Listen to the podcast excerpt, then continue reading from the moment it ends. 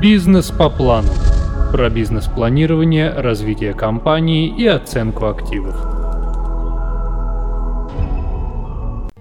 Сегодня поговорим на тему некомпетентности администрации при сдаче в аренду земли и имеет ли арендатор право на возмещение убытков в данном случае. А прежде чем перейти к теме сегодняшнего подкаста, я хочу напомнить о том, что вы можете слушать нас также на своих мобильных устройствах. Для этого необходимо перейти в приложение подкаст и найти наш подкаст, который называется «Бизнес по плану».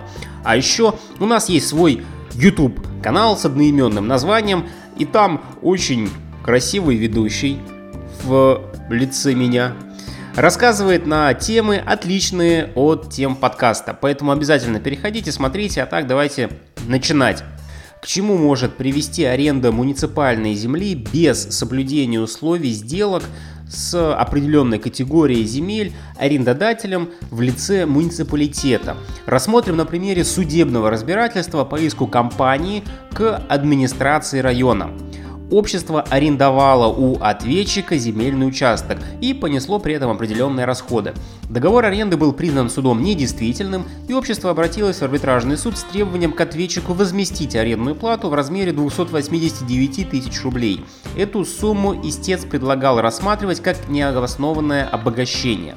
В чем же суть дела? 10 августа 2012 года компания направила заявление в администрацию района о выделении участка земли площадью 1400 квадратных метров в целях возведения здания продовольственного магазина с подведением инженерии. В конце августа администрацией было принято постановление, согласно которому обществу предоставлено право выбора участка в определенном селе и э, определен план расположения участка на кадастровой карте. Для проведения кадастровых работ, в том числе определения границ участка, истцом был заключен договор с соответствующей компанией. По итогам межевания сформированный земельный участок площадью 1400 квадратов был поставлен на кадастровый учет с разрешенной деятельностью по, под строительством магазина и подведением к нему инженерии, естественно. Еще до приобретения обществом участка через него проходили линии электропередач. 27 июня 2013 года единство написало заявление в межрегиональную сетевую компанию, чтобы с участка были сняты обременения по его использованию. Для того, чтобы линии были вынесены за пределы э, этой территории, заявитель оплатил работы по проектированию, э, соответственно, новых линий. 1 сентября 2013 года путем заключения договора между э, компанией и э, сетевой компанией были сняты ограничения пользования землей. Мероприятия по переносу э, линий электропередач за пределы территории обошлись в сумму 204 тысячи рублей.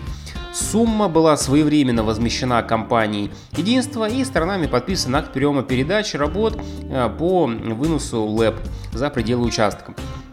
21 марта 2014 года администрация района приняла новое постановление, согласно которому общество Обществу предоставляется в аренду на 4 года участок площадью 1400 квадратов под строительство магазина с подведением инженерии. Сделка официально была заключена в марте 2014 года. И в период с 5 мая 2014 года по 7 июля 2015 года истец по договору оплатил 40 тысяч рублей арендной платы – 24 июля 2015 года прокуратура Ярославской области обратилась э, в арбитражный суд с иском к администрации района и компании с требованием признать договор аренды недействительным и вернуть администрации района участок. Суд установил, что администрация утвердила акт выбора участка для возведения здания магазина без извещения населения о передаче земли под строительство и без проведения публичных слушаний. Передача участка произошла 21 марта 2014 года. Публикация в газете появилась днем позже. Данное обстоятельство является нарушением положений статьи 31 Земельного кодекса, а также статьи 39 Градостроительного кодекса. Арбитражный суд аннулировал арендный договор и обязал компанию вернуть участок в пользование муниципалитета. В своем иске общество отмечает, что из-за некомпетентности специалистов администрации и признания судом арендного договора недействительным, общество понесло убытки. По мнению истца, он не смог реализовать запланированный проект, значит оправдать расходы на спорный участок. Также общество указывает, что администрация района обогатилась за его счет, так как самостоятельно не провела кадастровые работы и непосредственно вынос ЛЭП – за пределы земельного участка, получила готовый земельный участок, оформленный по всем правилам. Заявитель указывает, что он не использовал участок, не построил здание, не вел строительно-монтажные работы, на территорию не завозилась техника. Естественно, также не успел провести проектные разработки по строительству.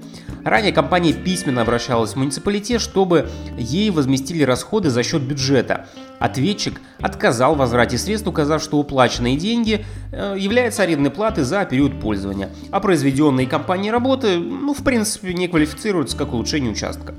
По мнению истца, улучшением участка является вынос ЛЭП, так как это позволит использовать землю в полной мере.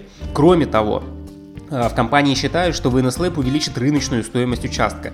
Для доказательства э, общество подготовило отчет об оценке соответствующего независимого эксперта.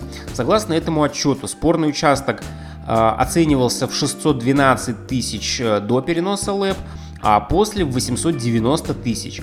Так как спор не удалось урегулировать во внесудебном порядке, заявитель обратился в суд, потребовав взыскать с администрации района 289 тысяч рублей, ну как раз разницу между этими стоимостями.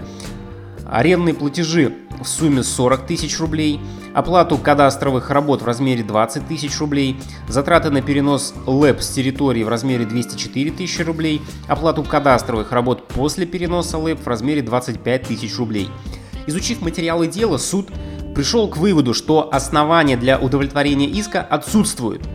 Во-первых, проведенный по заявлению общества выбор участка под зданием магазина совершался администрацией с нарушением законного порядка передачи участка – Предоставление э, муниципальной земли должно основываться на принципах публичности и прозрачности процедур, а значит, о планируемой передаче участка должно было быть извещено население, следовательно, истец должен был знать, что действия администрации идут в разрез положений земельного законодательства, и он мог предвидеть возможные негативные последствия.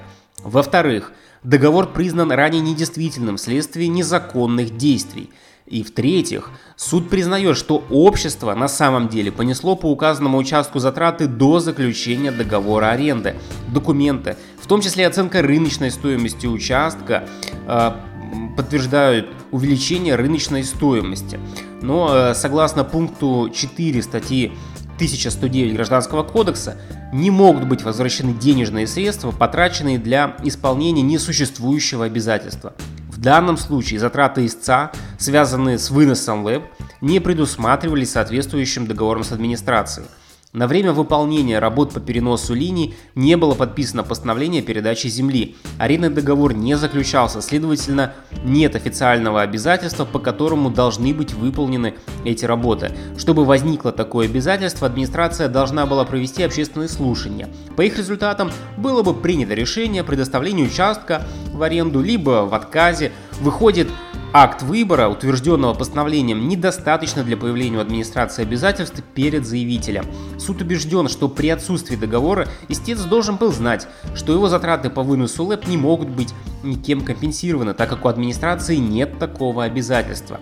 Затраты на проведение кадастровых работ также не могут быть возмещены, так как ответчик не получил от этого никакой выгоды, то есть необоснованного обогащения администрации не произошло. Согласно пункту 1 статьи 32 Земельного кодекса, кадастровые работы осуществляются за счет лиц, в чьих интересах предоставляются земельные участки. Следовательно, затраты общества единства на кадастровые работы по спорному участку не могут быть возмещены. Суд также полагает, что не подлежит возврату сумма арендной платы в размере 40 тысяч рублей. В соответствии с пунктом 3 статьи 54 Земельного кодекса за аренду земель полагается выплатить арендную плату.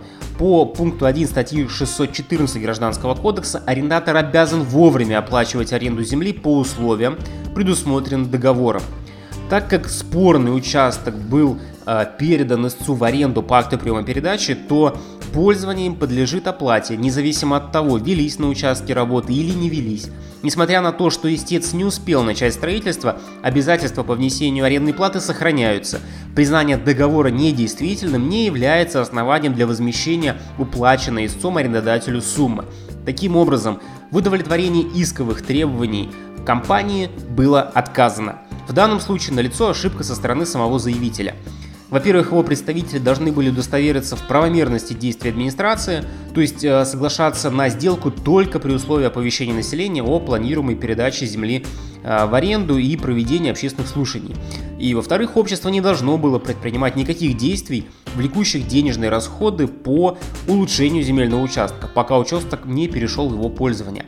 Работу по переносу нужно было проводить исключительно после заключения договора аренды с администрацией, указав в документе все нюансы проведения и, естественно, компенсации таких работ. Незнание порядка осуществления сделок с муниципальной землей может привести не только к аннулированию договора аренды, но и к таким вот э, финансовым потерям.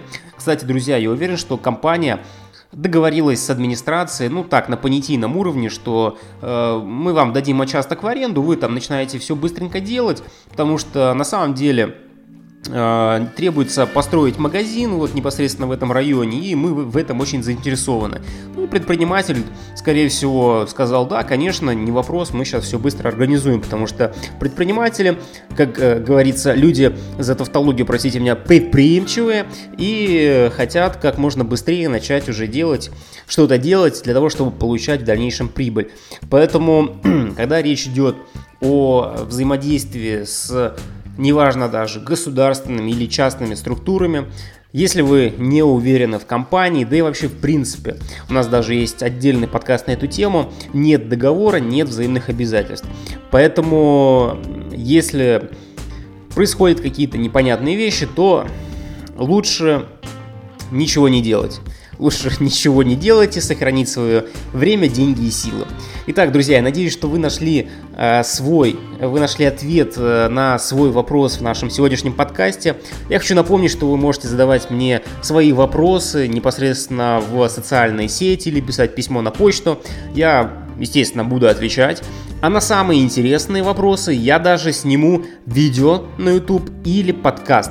Поэтому я жду ваших вопросов и до новых встреч. Бизнес по плану.